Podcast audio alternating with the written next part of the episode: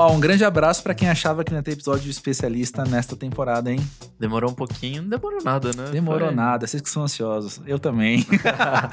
Mas eu sou o André Felipe de Medeiros, eu tô aqui com o Nick Silva, E aí, galera, tudo bem? queridíssimo sempre. E por falar em queridíssimo sempre, Amanda Montalvão marca o pós-jovem como a primeira convidada a retornar ao podcast, olha aí.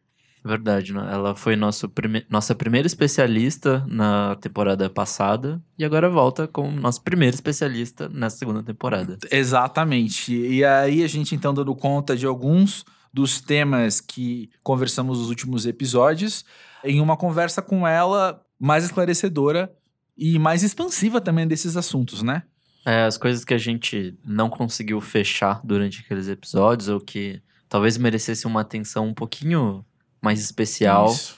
a gente conseguiu desenvolver bastante nesse programa. Pois é, e são meio que três temas, três grandes temas que a gente conversou, que foi amizades, identificação, identidade de grupos sociais e família. E na verdade, como a gente conversou ah, antes de gravar, parece que na verdade está falando só de uma grande coisa, né? Que é como a gente se percebe no contato com o outro. É, eu acho muito engraçado como as três coisas foram num ritmo bem fluido e também como essas três coisas meio que, quando você tá falando de uma, pode se aplicar a outra também. Então, no fim, é quase que um assunto só. Exatamente, Nick. E pra quem não ouviu o episódio anterior com a Amanda Montalvão na primeira temporada, eu vou contar um pouquinho sobre ela. Ela é psicanalista e jornalista, ela faz um mestrado em linguística aplicada e estudos de linguagem, isso depois de uma especialização em semiótica psicanalista. E ela faz um trabalho muito legal com projetos de prevenção de suicídio. Fica atento quando a gente falar desse episódio aqui nessa semana durante o Instagram para você seguir ela também no arroba eu.com.isso.psi muita coisa pra você digitar, depois você só clica lá no que a gente compartilhar. Vai ter os links certinhos também no, no post. Vai ter sim. Bom, e só lembrando que esse episódio é gravado no estúdio Monkey Bus, que além de um site bem legal sobre música, também é um produtor de shows. E que vai estar trazendo o turnover nos dias 5 e 6 de junho aqui pro Brasil. Dia 5 vai rolar lá em Porto Alegre e dia 6 aqui em São Paulo. Os ingressos já estão à venda e compra lá. Isso aí, bora, a gente se vê lá.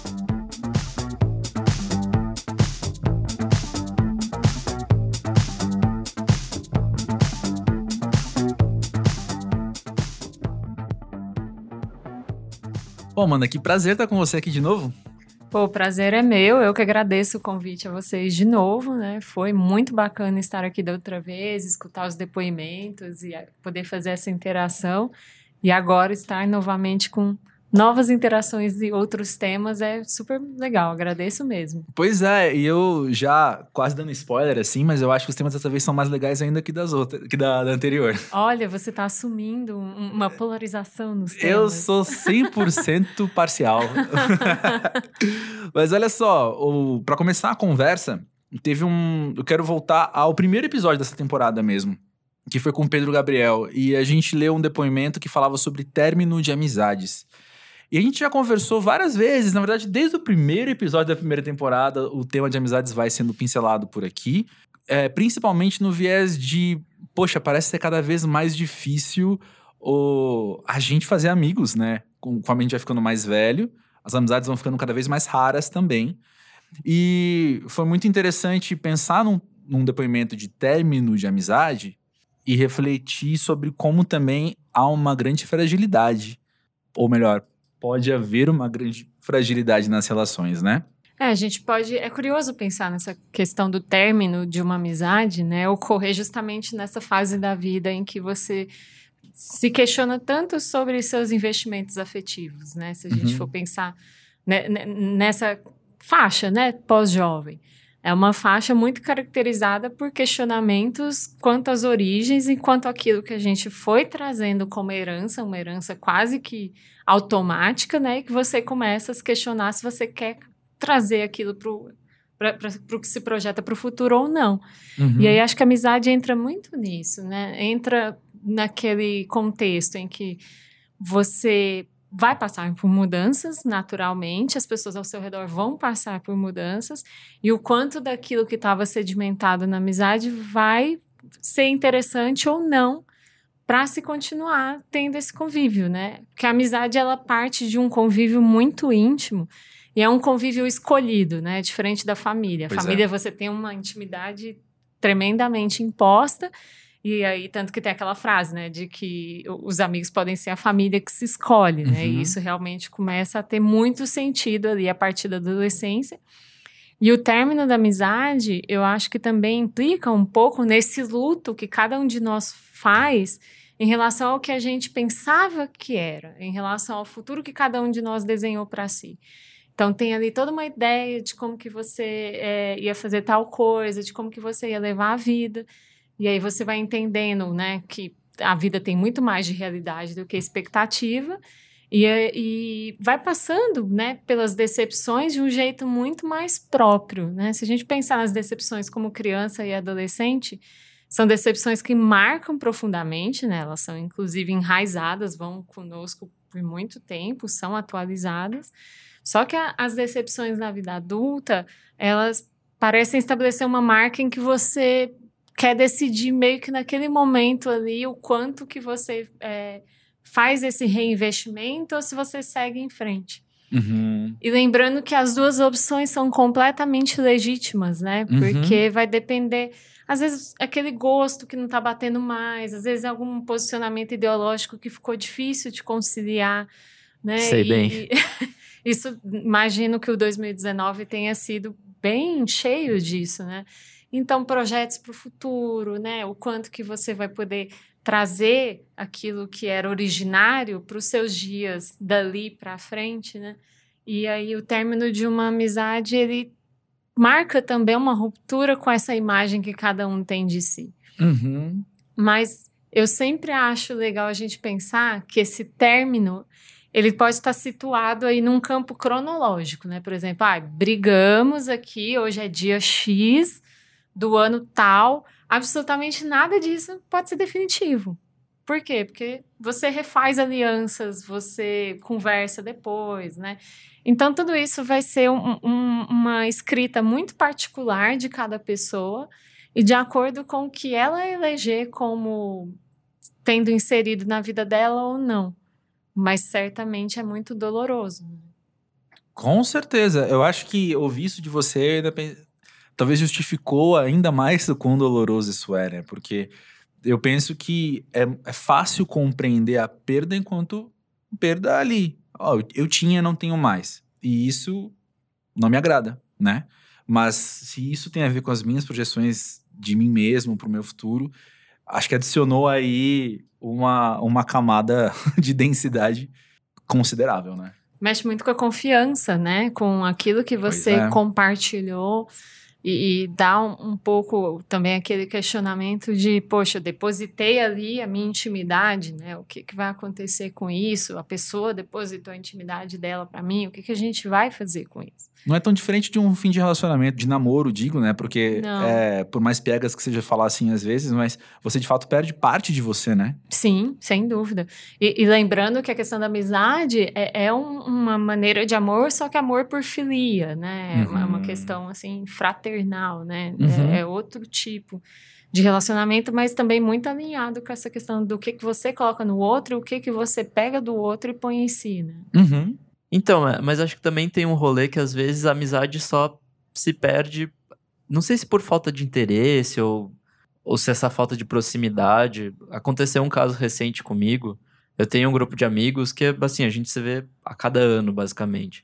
E aí, eu sempre ficava meio na bad porque essa, esse encontro a cada ano acontecia por causa de um, um membro que juntava todo mundo em aniversário, coisa assim. E eu pensava que ao longo do, do resto do ano, eles também se viam.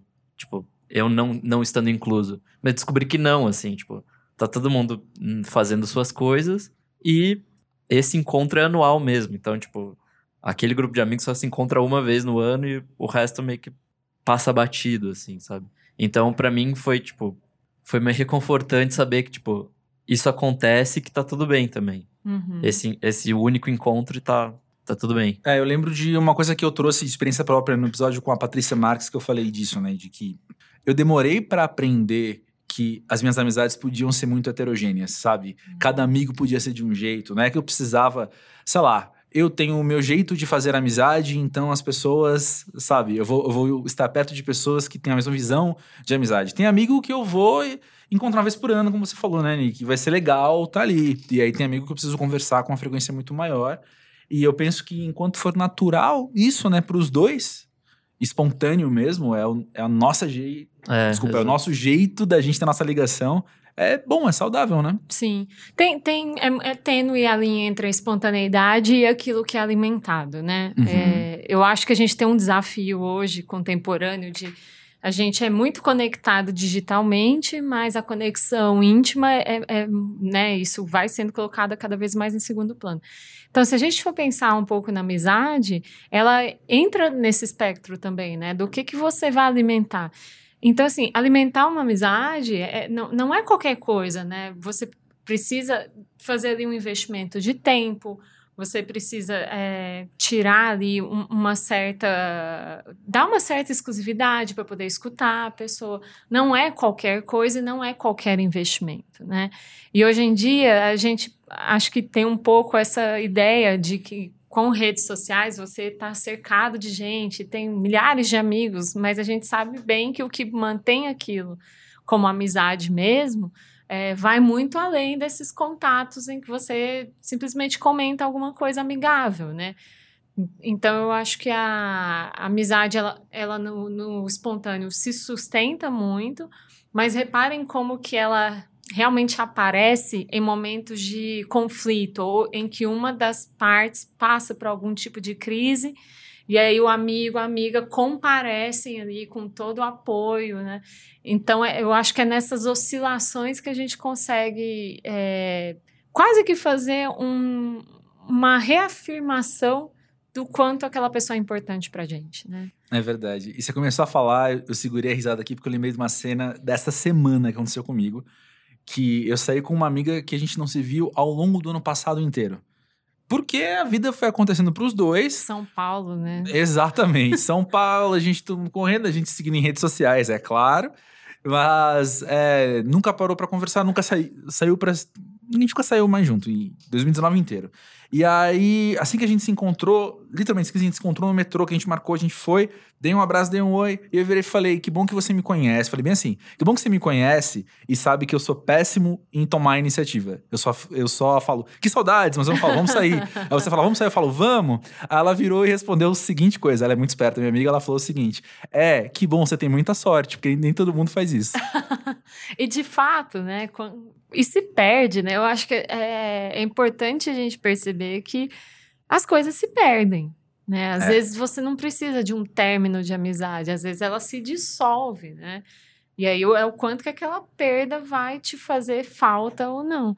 Uhum. Mas também dentro de, disso, né? De justamente por conhecer uns aos outros é que a gente vai deixando esse espaço, né, para flexibilidade, né? De tipo, olha, eu sei que você não vai fazer tal coisa, mas eu quero fazer isso e tudo bem fazer, né? Então, uhum. tudo bem eu chamar mais uma vez, né? Pois é. A gente tá falando bastante sobre origens e manutenções de amizades, mas se a gente pensar num campo um pouco maior, Amanda, o que, que você acha, qual você acha que é o significado que a amizade tem na fase pós-jovem, entre aspas, da vida? Nossa, que pergunta difícil.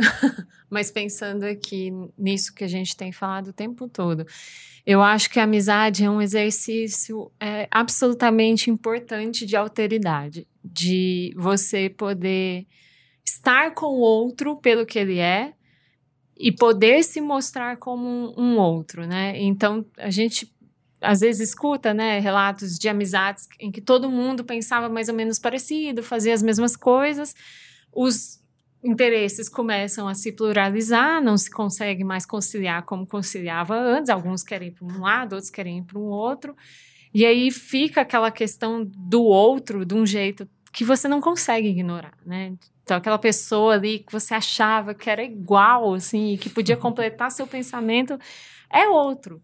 E você poder fazer, se despir dessa projeção, né, de que ela era muito parecida com você e entender que na verdade ela tem muita diferença e ainda assim quer estar junto, eu acho que a gente pode carregar esse tipo de conduta para o resto das relações. E o território da amizade é um território muito afetivo para a gente poder fazer isso, sabe? Então a gente, com a amizade, tem uma chance de errar e pedir desculpa e reformular. De alguém que não magoou de alguma maneira, e aí você pode pontuar aquilo, porque não estava visível para a pessoa. Então, por exemplo, é uma situação que para a pessoa não, não magoa nem nada, para você tem um reflexo. Então, a não ser que vocês conversem, isso não vai ser decidido. Uhum. Então, eu acho muito significativo, eu acho um baita pilar para poder se relacionar no emprego, com pessoas na cidade, né? Cidade, estado, mundo, planeta, pensando em tudo, porque você tem ali um. Você se importa e você sabe que você precisa fazer algo para que isso seja expressado. Uhum. Uhum. Ouvindo tudo isso, eu lembro do que a gente falou no episódio com a Patrícia Marx, que ela mesma disse que ela tem duas, duas melhores amigas e, e como é importante ter amigos que conhecem os seus defeitos e não te julgam, né? Você pode apenas ser você. Sim. E apenas ser você, só que aquilo, dentro de limite, né? Também não dá pra. É, tem, tem aquela questão, né? Alguém que é super sincero, ai, vocês me conhecem, sou super sincero, né? Pô, mas tudo bem ser sincero ao custo de magoar alguém, né? Exato. Então eu acho que também na amizade você tem um pouco dessa intimidade para dar aquele chacoalhão na pessoa Uhum. e falar, olha, tá passando um pouco dos limites. Porque todo mundo é capaz de modificar algum tipo de é, ação, atitude no mundo Uhum. a partir dos relacionamentos, né? A questão é se vai querer ou não. Mas é, é, é bem bonito isso, porque é um poder estar junto sem ter necessariamente uma necessidade, né? Você Uhum. pode simplesmente estar junto Uhum. e, sei lá, no silêncio e, e tá ali rolando uma intimidade de confiança, né? Então isso é muito valioso. Uhum.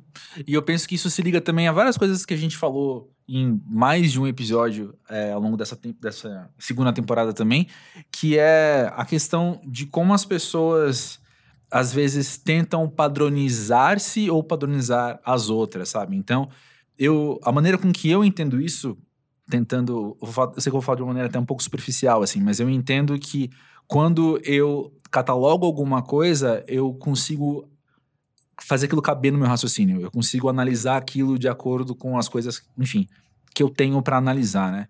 Então eu vou chamar, ah, o fulano é o metaleiro, porque aí eu coloquei ele dentro de uma estante que eu chamo de metaleiro e eu vou conseguir analisar o comportamento dele a partir disso. Da mesma forma, eu posso olhar pra mim mesmo e falar, não, peraí, eu sou metaleiro, esta é minha identidade. Eu vou me padronizar não sei se foi de uma maneira meio agressiva, mas eu quero dizer isso, né? Eu vou entrar nos moldes do do que eu enxergo ser essa catalogação. Engraçado que eu sempre pensei nisso, ou melhor, eu sempre estudei isso, sempre refleti nisso como algo muito próprio da adolescência. E tem sido interessante pensar que isso continua ao longo da vida, né? Sim, se a gente pensar na adolescência, isso é até fundamental, né, no sentido de que o adolescente ele vai fazendo um afastamento da família, em que ele precisa encontrar o próprio lugar no mundo. Às vezes isso implica até em rupturas, né, com isso que a família transmite, e você começa a colocar é, seus investimentos afetivos em outras redes. Então, você tem a rede de amigos, você tem a rede de ídolos. É muito comum quando adolescente a gente estabelecer ídolos como modelos de vida, né? Uhum. E, e tem essa questão do pertencimento, porque você começa a fazer agrupamentos que te dão lugar no mundo e que te dão algum tipo de identidade. E que norteiam também o que fazer. Porque pensa, você já está ali fazendo o afastamento dos pais. Uhum. Então, os pais já não são aquele grande norte de conduta. Isso é transplantado para o grupo de amigos. Então, não à toa a gente via situações na escola, por exemplo, em que alguém era super gente fina quando estava sozinho, juntava com o grupo, virava o demônio em pessoa, aprontava e tudo mais. Então, o grupo também tem essa característica de apagamento da, da subjetividade, e aí nasce uma subjetividade do grupo, que é pode ser até completamente diferente. E agora é curioso você ter falado isso de ter dessa questão mais encontrada na adolescência se arrastar para hoje, me faz pensar muito no quanto que a gente vive uma sociedade identitária. Uhum. Então a gente está muito movido por agrupamentos identitários em que apenas uma ou duas características devem prevalecer. E eu vejo isso com muita ressalva, porque a gente é completamente complexo, né? A gente tem uma composição aí subjetiva extremamente plural. Imagina, a gente carrega as heranças, né, familiares e daqueles que nos serviram de representantes da família, né, professores, o, o, tipo de cultura em que se foi criado.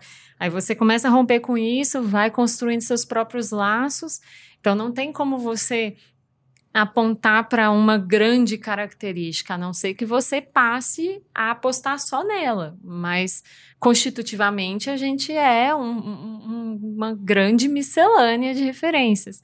Então, a partir do momento em que você começa a, a colocar essa identidade nos grupos, a tendência, eu imagino, é de ficar um pouco ali naquele.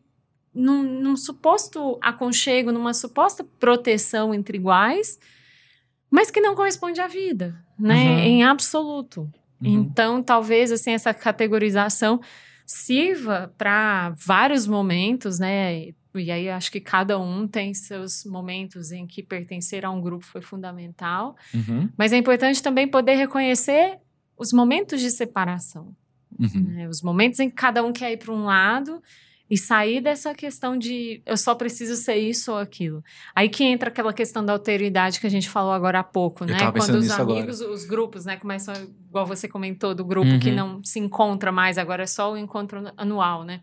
Então começa a espalhar um movimento completamente natural. E aí você pode, inclusive, trazer aquilo para a sua rotina de um jeito diferente, né? Então ver aquela pessoa em determinados momentos, ver a outra pessoa do grupo em determinados momentos. Não precisa necessariamente fazer aquele 880, né? Uhum. De ou eu estou num grupo ou eu não pertenço. Né? Sim. Uhum. E sabe, eu fico pensando que nesses movimentos da gente estar tá num grupo de amigos tenha ele a, entre aspas, identidade que tem enquanto grupo. Talvez sejam pessoas que se entendam muito parecidas, talvez sejam pessoas que, que que tem um laço afetivo e com isso constitui a identidade daquele grupo, né?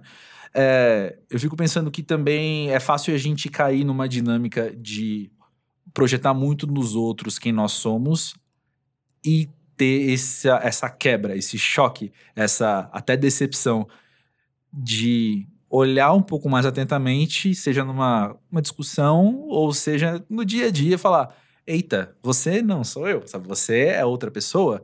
Você é, é, eu tenho aqui toda a minha miscelânea e você tem a sua. E mesmo a gente estando junto, é, a gente talvez tenha mais diferenças do que semelhanças às vezes, né? E tudo bem, né? O, o problema bem. é como que a gente cresce pensando que isso tem que seguir sempre numa linha super paralela e uma próxima da outra, sem bifurcação, né? Sem tropeços. É, esperar que o outro é, tenha o mesmo estilo de amizade, o mesmo tipo de retribuição, o mesmo tipo de aposta afetiva, é algo que a gente cresce imaginando que isso vai acontecer, né? Mas desmorona, né? Com o tempo a gente vai vendo que não é bem assim. E a única pessoa que pode entender o que fazer com esses cacos é cada um de nós, porque não tem uma fórmula. Algumas pessoas vão conseguir se reerguer a partir desses cacos e reconstruir um ponto em comum a partir dessas decepções, outras não. Então eu acho até, não sei, eu tive a impressão de que ao longo do, do que eu fui vendo assim entre amigos, tivesse uma prevalência de que, tipo, a amizade verdadeira é aquela que nunca tem conflito, ou uhum. a pessoa que sabe ter amigos é aquela que nunca tem nenhum tipo de separação de amizade, né, de término de amizade. Só que se a gente for ver, são construções que a gente vai fazendo só para deixar um pouco mais é, menos angustiado e mais seguro, mas que não, nada disso é fórmula, porque tem o outro, né? O outro faz parte dessa equação de decidir se vocês prosseguem ou não. Né? Então, a reconciliação, ela não depende somente daquele que está disposto a pedir desculpa, a apontar que, olha, aconteceu tal coisa. Depende de um outro que aceite. Uhum. E a gente encarar esse outro é sempre muito difícil, porque é completamente imprevisível, sai de referências que não são as nossas e que vai estar tá ali é, construindo algo conosco que às vezes não tem o mesmo valor, assim Uhum. para aquela pessoa. Uhum. Né? Então é, é, é bem difícil mesmo. Eu acho que a, a- amizade ela é muito valiosa, pensando justamente nisso, em que tipo de é, confirmação você vai fazendo ao longo da vida para poder estar ao lado daquelas pessoas, para que elas possam estar presentes no seu dia a dia, né? O que que você vai aceitando e o que que você não quer mais admitir nisso, né? Uhum.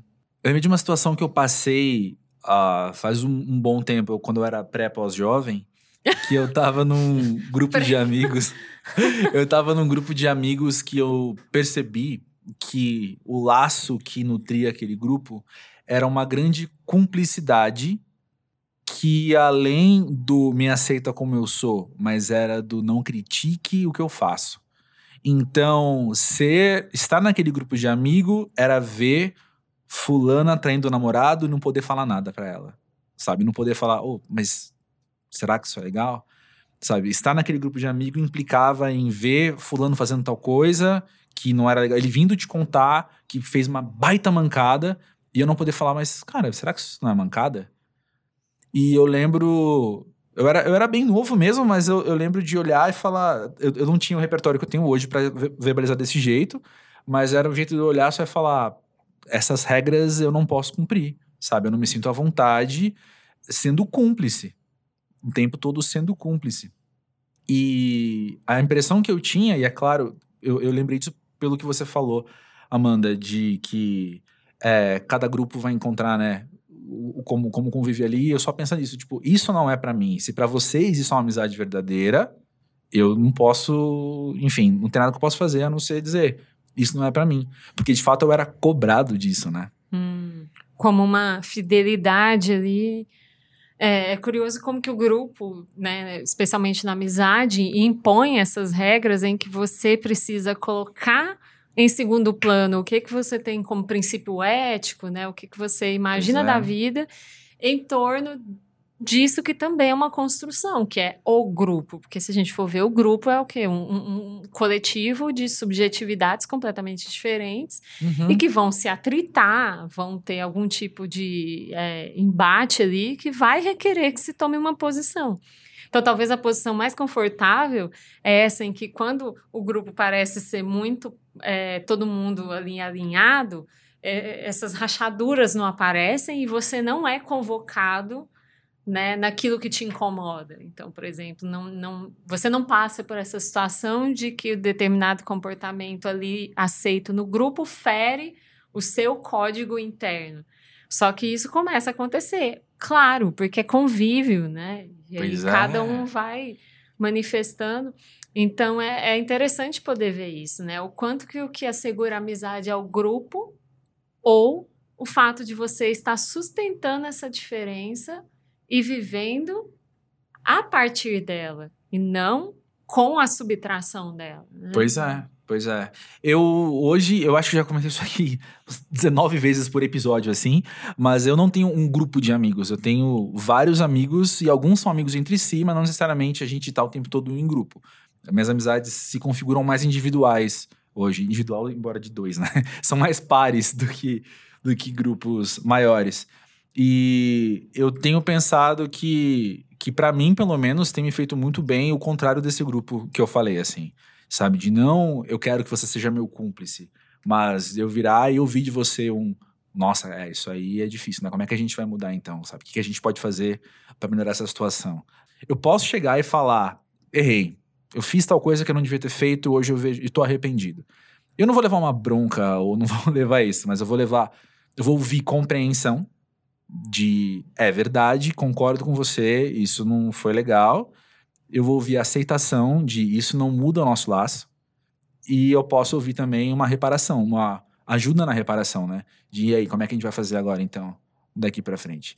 Eu, pessoalmente, prefiro. Eu, eu, eu, vejo muito mais valor nisso do que numa mera cumplicidade, por exemplo, né? É, a mega cumplicidade pode também reforçar é, atitudes, às vezes, narcísicas, né? No sentido pois de é. deixar o outro muito de fora, ou também de como se todo mundo ali precisasse rezar uma cartilha X e qualquer passo fora daquilo estremece o grupo inteiro, né? Porque o grupo tem essa dinâmica em que basta um fazer algo diferente que sacode tudo, é. né? Então, é pode ser um, um, vínculo interessante. É curioso, né? Se a gente for pensar em filmes, porque a cultura ela molda muito a maneira como que a gente vai traçando os ideais né, de é. relacionamento. É. E aí, pensando nos filmes que trazem essa marca da amizade muito grande, como que tem a questão do grupo, né? Então, o primeiro que me ocorre é Conta Comigo, uhum. né? Stand By Me, ali um grupo Pós-jovens formado... Dos... Goonies, é, Agora e Sempre, que é um, um belo filme sobre a amizade feminina. Mais recente, assim, eu pensei no Mid-90s do Jonah Hill. Vocês viram esse filme? É maravilhoso. Tem vi. na, tem na Amazon Prime. Que é esses filmes coming of age, né? De um personagem uhum. masculino e tem um recente da Netflix que é The Edge of Seventeen. Agora me fugiu o nome em português, que é a mesma coisa, Coming of Age, mas de uma personagem feminina. Uhum. E esse foi um que trouxe o espectro da amizade sem ser no grupo. E achei uhum. muito hum. interessante porque como se não fosse no grupo, foi com a única amizade possível e como aquilo foi estruturante para aquela garota. Uhum. Né? Então não precisa ser necessariamente o grupo. Às vezes você só precisa ali de uma troca, né, no um a um, para que se estruturem valores que vão estar com você a vida inteira. Então, foi um filme bem bonito, assim, que tirou um pouco dessa sistemática do grupo, porque o grupo também ele vai colocar umas questões, né? Vai colocar o ciúme, vai colocar a dinâmica de falou para um, não falou para o outro. É, você vê dentro do grupo algumas pessoas sendo mais íntimas entre si, né? Uhum. Então sempre rola aquela, ah, mas o que, que aconteceu que eu não estou no vínculo com aquela pessoa, né?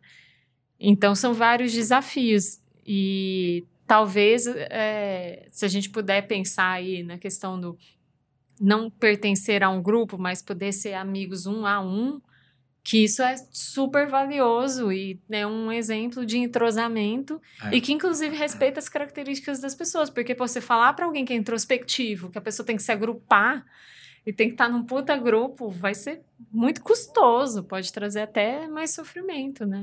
Eu lembrei também de Fleabag na segunda temporada, porque a primeira temporada termina com ela e a irmã brigadas, e a irmã melhor amiga dela, e aí a segunda temporada elas reatam e dá para ver a, o quanto é importante a amizade das duas. Ainda na, na última, numa das últimas cenas do último episódio, isso é realçado.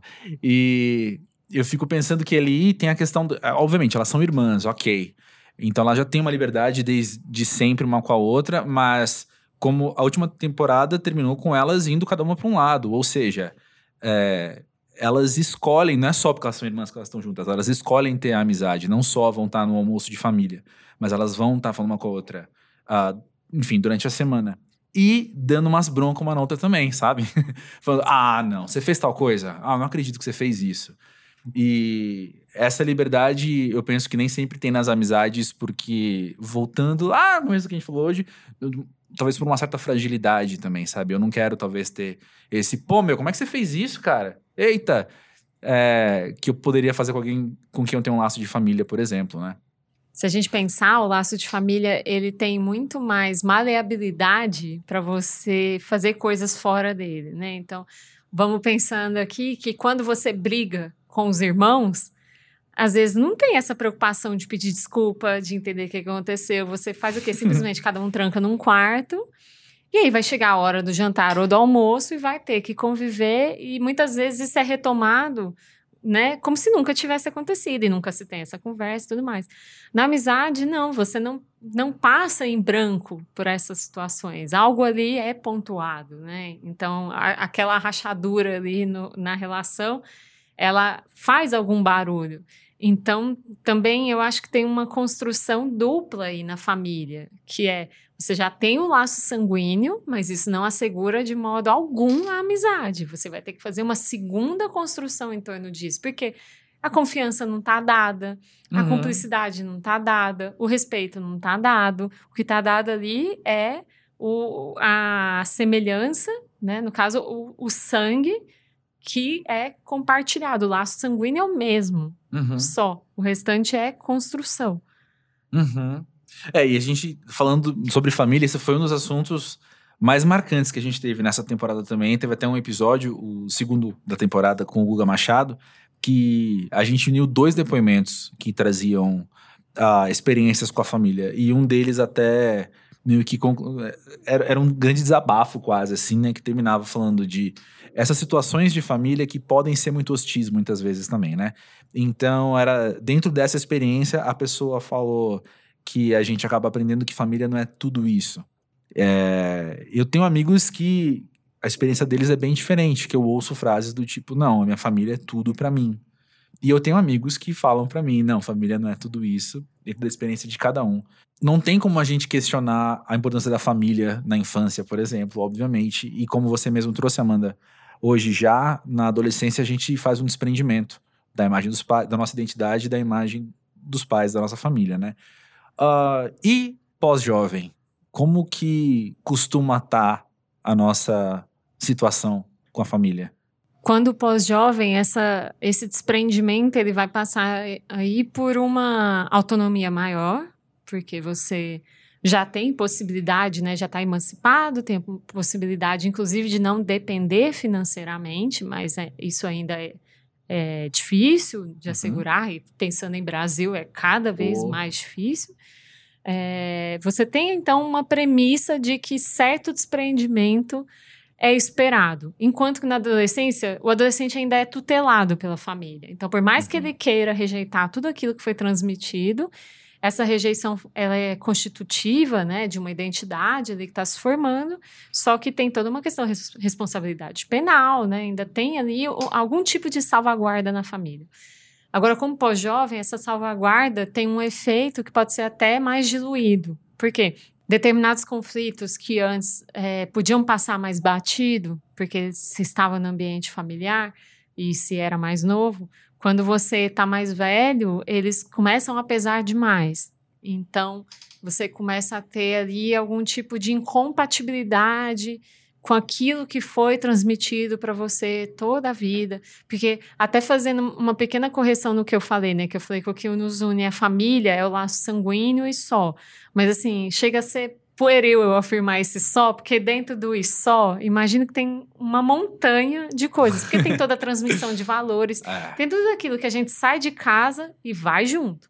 Entendi. E a gente passa a vida tentando repor o que, que é nosso como apropriação e o que, que a gente pode deixar embora porque não cabe mais. E então, talvez as, diferenças da família, as incompatibilidades, elas comecem a ficar muito mais difíceis de lidar, né? Então, tem, a gente pode lembrar que se tem uma opinião própria, inclusive para se é, rechaçar algo que está sendo dito e com o qual não se concorda mais.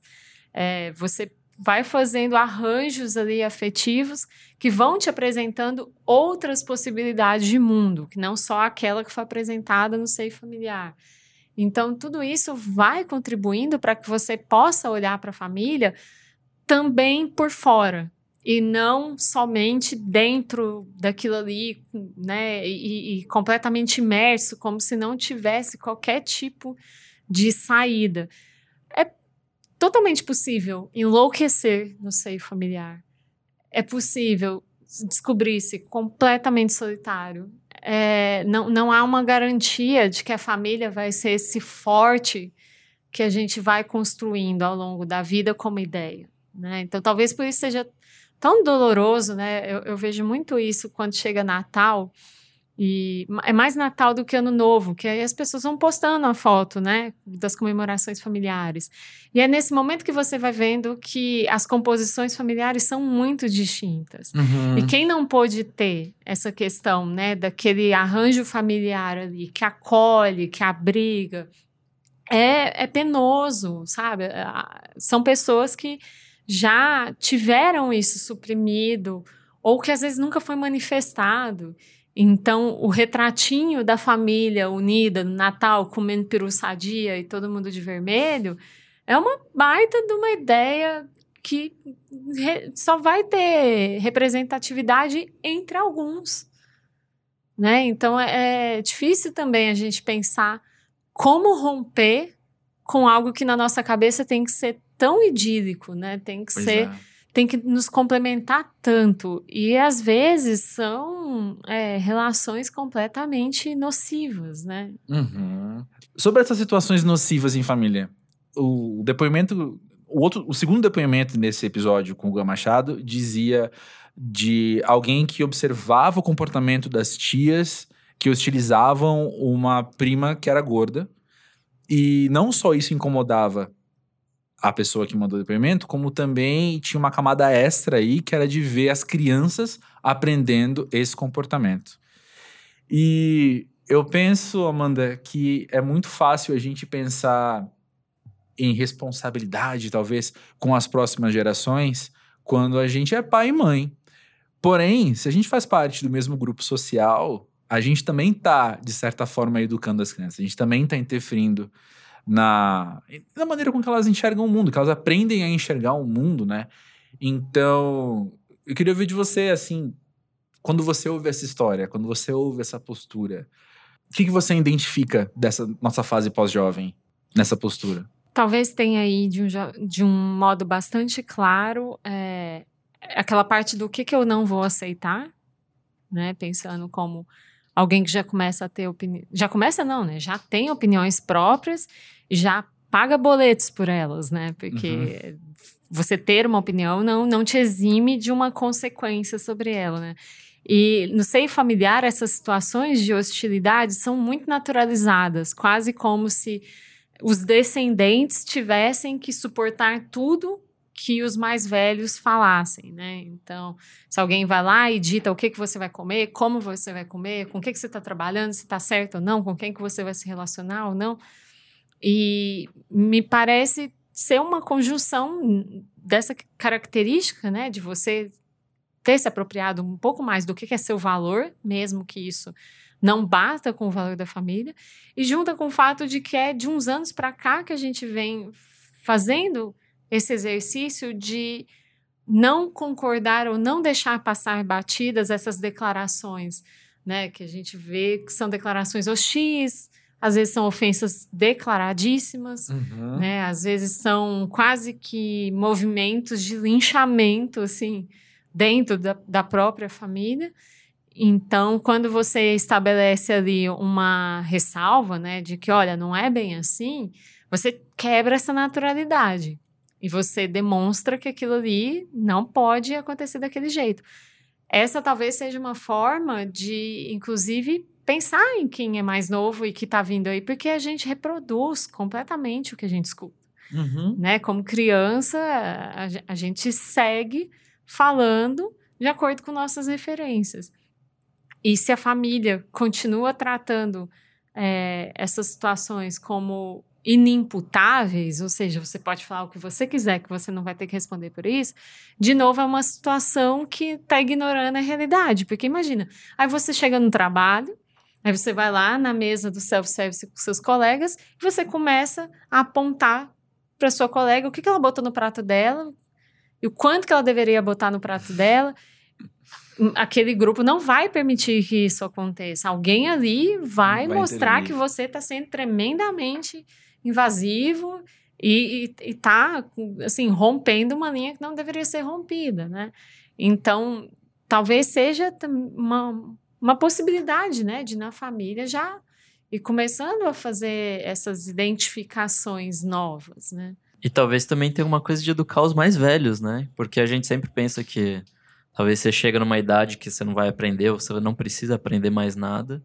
E talvez seja isso, falar. Justíssimo. apont- não apontar o dedo, mas falar, tipo, "Pô, isso aqui você tá fazendo errado, ou coisa assim. Acho que é- Hum. é, importante também. Sem dúvida, uma questão que ficou extremamente visível com as eleições foi a fratura que já vinha nas famílias e que, de algum jeito, foi capitalizada no voto. Porque é impressionante você perceber como que os diálogos entre os mais novos e os mais velhos muitas vezes ficou, ficaram impossíveis seja por uma postura de escuta aqui a minha experiência, você não tem o que dizer, seja por um lado de escuta que o mundo mudou e você vai aceitar, né? Mas é, demonstrou ali que você tem assimetria na família, né? Não é porque se é mais velho que todo mundo é igual ou porque se é mais velho tudo que está sendo transmitido é correto. Então entra muito nisso que você falou, né? Sim. E, e muitos dos embates hoje ideológicos têm muito a ver com essa rejeição, né? De eu não quero para mim aquilo ali que eu vi sendo reproduzido a vida inteira na família, como se não fosse nada, e que causou efeitos, né? Voltando aqui um pouquinho ao assunto, eu lembrei de uma situação que uma amiga minha me contou muito recentemente, disso, dela observar as próximas gerações e como ela podia. é, enfim, como eles tinham impacto ali naquela situação, que foi ver uma prima de segundo grau, assim, terceiro grau, não sei, que é mais nova e veio contar pra ela que queria cortar o cabelo. Mais nova mesmo, tipo criança, né? E falou: Ah, eu queria cortar o cabelo. Aí minha amiga falou: Legal, você quer cortar? Você pode cortar o seu cabelo. O cabelo cresce de novo. Isso, enfim. Vai nessa. Aí passou um tempo, eu lembro que era Natal, foi quando eles se reencontraram, e a menina tinha cortado muito o cabelo. Ela tinha o cabelão e cortou, sei lá, tipo, no queixo. E aí logo veio mostrar, ela falou: Ah, que legal, e aí, você go- gostou? Eu falei, não, gostei, tô gostando bastante. Aí minha amiga pensou assim e falou: Ó, você vai perceber que ninguém vai perguntar se você tá feliz. Todo mundo fala que você, você tá bonita só. E aí, dito e feito, alguém virou na hora e falou: Como você tá linda, tá, não sei o quê. Mas é o jeito da minha amiga colocar pra ela, assim, falar: Olha, tua felicidade importa mais do que as pessoas te acharem bonita ou não. Existem diversas situações que a gente pode intervir um pouquinho também, né? E, e deixar o nosso dedo de. Eis, eis uma perspectiva, eis algo pequeno pra você, uma semente de algo que pode brotar depois pra você, né? Sim. Muito diferente de só pensar, ah, mas é filho da fulana, né? Não preciso me meter nesse assunto. É, pode ter algum atrito, né, por se É. meter ou não. Isso Mas é não dá penso- pra gente legislar sobre isso. Com certeza. é que eu penso que numa situação dessa ainda é, é, é zero intrusivo, né? É uma perspectiva que você colocou na frente da Sim. criança mesmo, né? Sim. E que se não fosse a sua amiga, poderia ser alguém na escola, poderia ser um Uhum. filme que ela tivesse visto. Eu acho tão curiosas essas campanhas, risos, mas são risos de tragédia, na verdade. Essas campanhas do governo de como que deve ser uma família e como que deve ser um comportamento, sabe?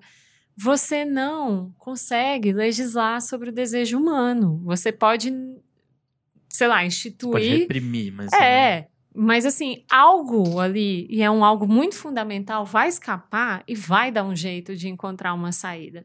Então, por exemplo, mesmo que se- uma situação hipotética, né? Menina, você não pode cortar o cabelo jamais, assim. Tipo, você tem que deixar comprido e você só vai cortar na idade tal.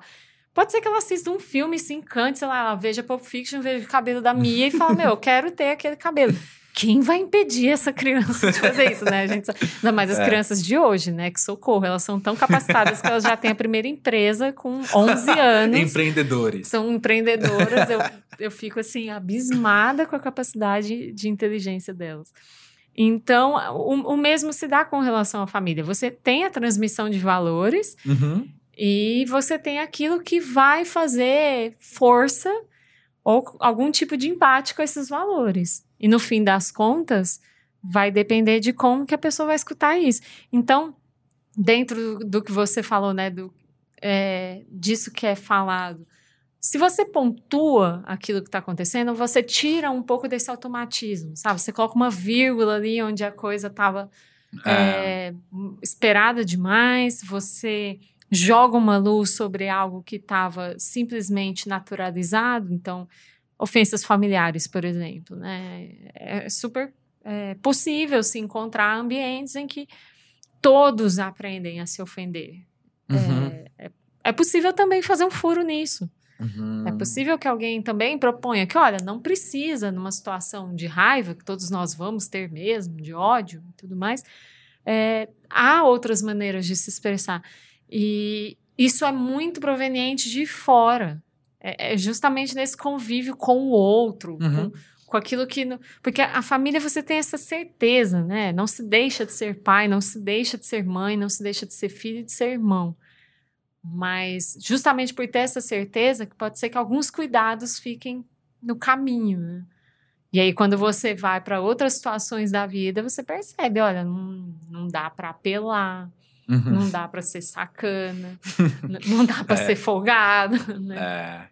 É, eu penso que o início de uma mudança tem muito a ver com enxergar, admitir, reconhecer quais são as minhas o que, que, que isso causa em mim, quais são as minhas necessidades que não estão sendo atendidas talvez, qual a necessidade dos outros não sendo atendidas, quais são as percepções e a partir de entender essas coisas, daí poder pensar no plano de ação, que é diferente de quem só tá tentando agir, agir dando cara na parede, né?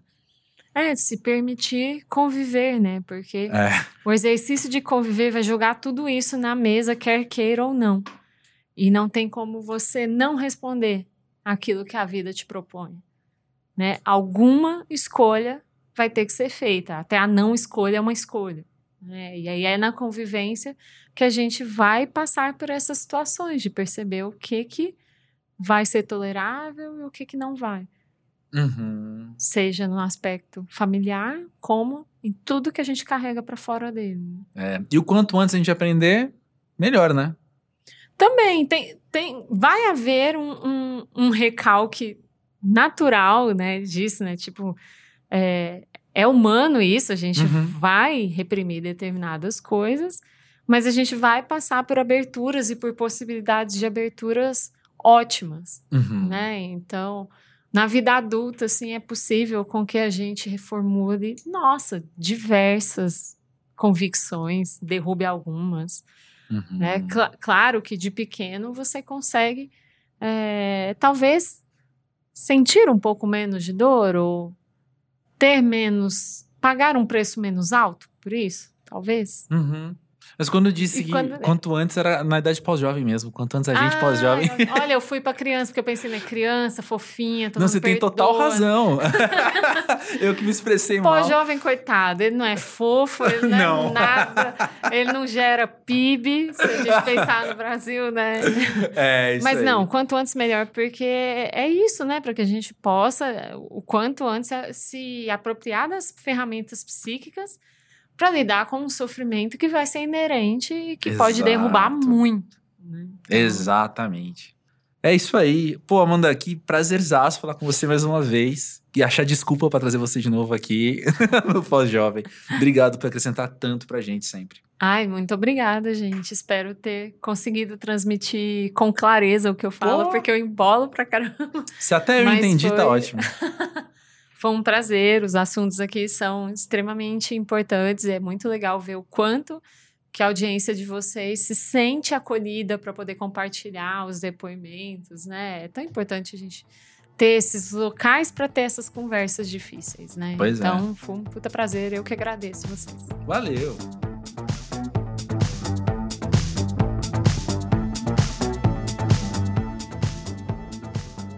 Nick, eu gostei como você falou, né, que na introdução que, que esses assuntos estavam abertos e agora a gente pode dar algum tipo de encerramento para eles, né? O que não significa que eles estão concluídos. A gente pode sempre ressignificar e refletir mais coisa para frente.